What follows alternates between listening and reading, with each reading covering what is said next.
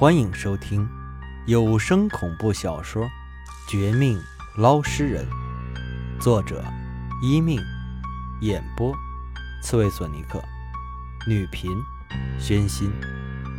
第一百五十七章：第三方势力。陈局这话让我心头一凉。听他的意思，老宋不但顺利复活。而且还洗心革面，改头换面，不但脱离之前卷入传销案的嫌疑，还成了举报何家等一连串不法企业的功臣，甚至得到警方的表扬。这样的手段，这样的心机，简直令人不敢相信。要知道，我们之前查到的老宋，顶多是一个退休工人。生前拿点退休金而已，怎么会这样腹黑狠辣？但事实如此，尽管我内心极度不情愿，却也只能承认这件事儿。回过头来，眼前却浮现老宋一幕幕，最后定格于他那看似憨厚，实则无比阴险的一张脸。老宋啊，老宋，你究竟真的是个退休工人？还是另有其他厉鬼之类附体，连我捞尸体多年都没能看出。附身你身上的，到底是什么妖魔鬼怪？不好，老宋既然已经复活，那肯定对钓鱼人前辈下手的。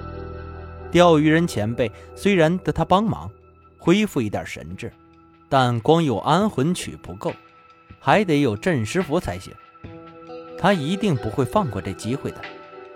想了半天后，我心中一惊，既为老宋这一百八十度的转变而暗暗惊惧，也为之前的粗心和失误而惭愧。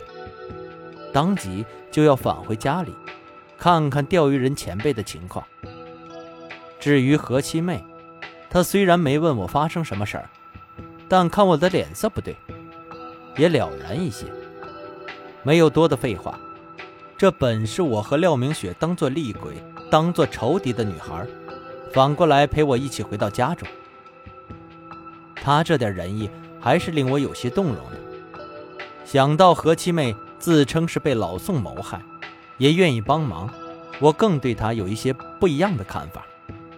这女孩，说不定真能帮不少。如此一想，便和她前后门一起杀进去。本想给老宋一个惊喜，趁他可能沉浸于陈局对他的表彰，来不及了解我们在何家的行动时出手。但可惜的是，这家伙极为狡猾。我们一人一鬼接到陈局电话后，第一时间回来，可开门之后见到的，并没有预计中的那样一幕。老宋本人当然不在我家，而家里。也没有半点狼藉、打斗的迹象。最让我们感到费解的是，之前以为可能被他谋害，或者当做人质的钓鱼人前辈，此时安然无恙的午休，一点没事整个房子内外，安宁祥和的气氛，简直令人不敢相信。但现实就是如此。老宋去警局还没有回来。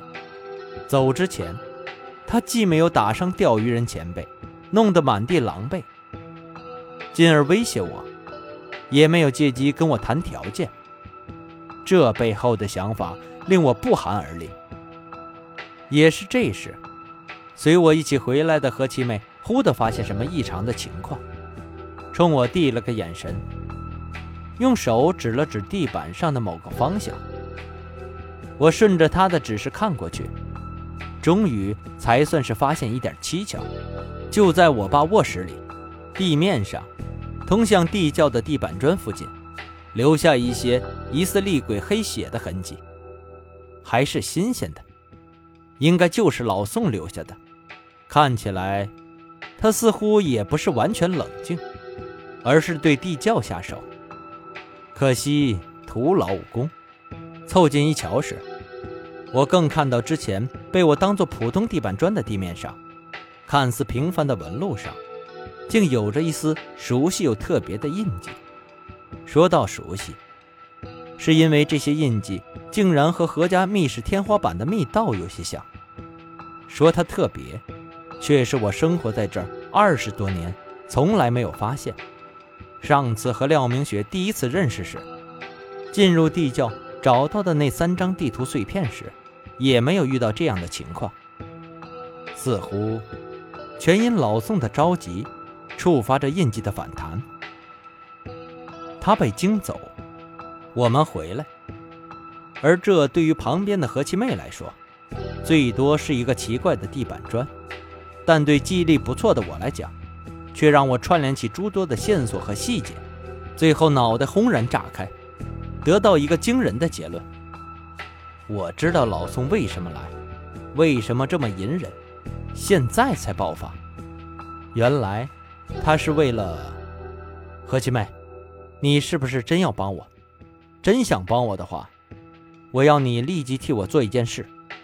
事成之后，我不但和你恩怨消除，还可以帮你报仇，并替你做一件事。王大师，这话是真的？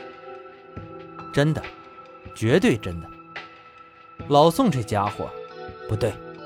应该是他身上附着的某种冤魂厉鬼，虽然有些厉害和狡诈，但这回有机会让他跌个大跟头的。听我这一说，似乎充满自信，何七妹不假思索地答应。我则给她安排几个看似简单却又不简单的任务。首先，让何七妹返回老宋家乡下，从他大儿子和二女儿等人身上。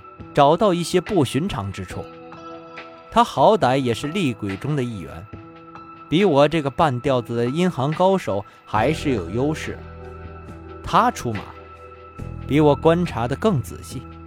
其次，等他回来后，又让他去找被老宋举报那几个大公司的老板。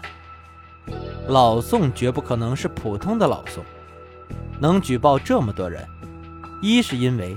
他身上的那个冤魂厉鬼来头不小，知道何家更多内幕消息。其二嘛，估计也是和我们一样，对何三哥不爽，要趁机打压他。这一去，或多或少可以增加我们一些情报，让我不至于继续迷雾一般做事儿。至于这两件事完成后，对他另有安排。我怕何七妹过于着急，以至于不够专心，就没有当场说。等他眨眼间离开这里，去乡下找老宋家人时，才又做自己最想做的事儿。咦，老宋不但没有打伤钓鱼人前辈，拿他当威胁，连我家除了地窖之外的其他地方也没翻过，这是不是太善良了点儿？连地线天泉这种神秘物质都没有摸一下，怎么感觉有些不正常呢？搜索家里一圈后，我被地线天泉完好无恙的一幕惊住，想不通老宋为什么这样放过他。但不管如何，他已经被实锤是除了天机门、鬼婴集团之外的第三方势力，第三个。对我家保存绝代高手三张地图碎片感兴趣的势力，也是接下来一阵子更可怕的对手。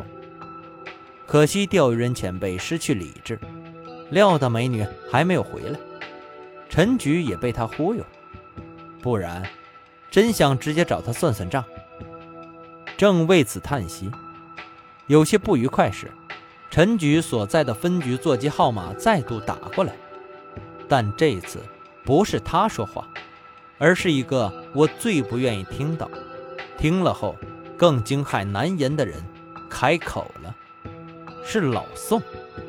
在我惊愕连连时，他居然十分客气，还邀请我：“王大师，明人不说暗话，陈局那边我替你做了不少，你也见到我在你家留下的诚意，接下来。”我们是不是该正式见面，好好谈谈？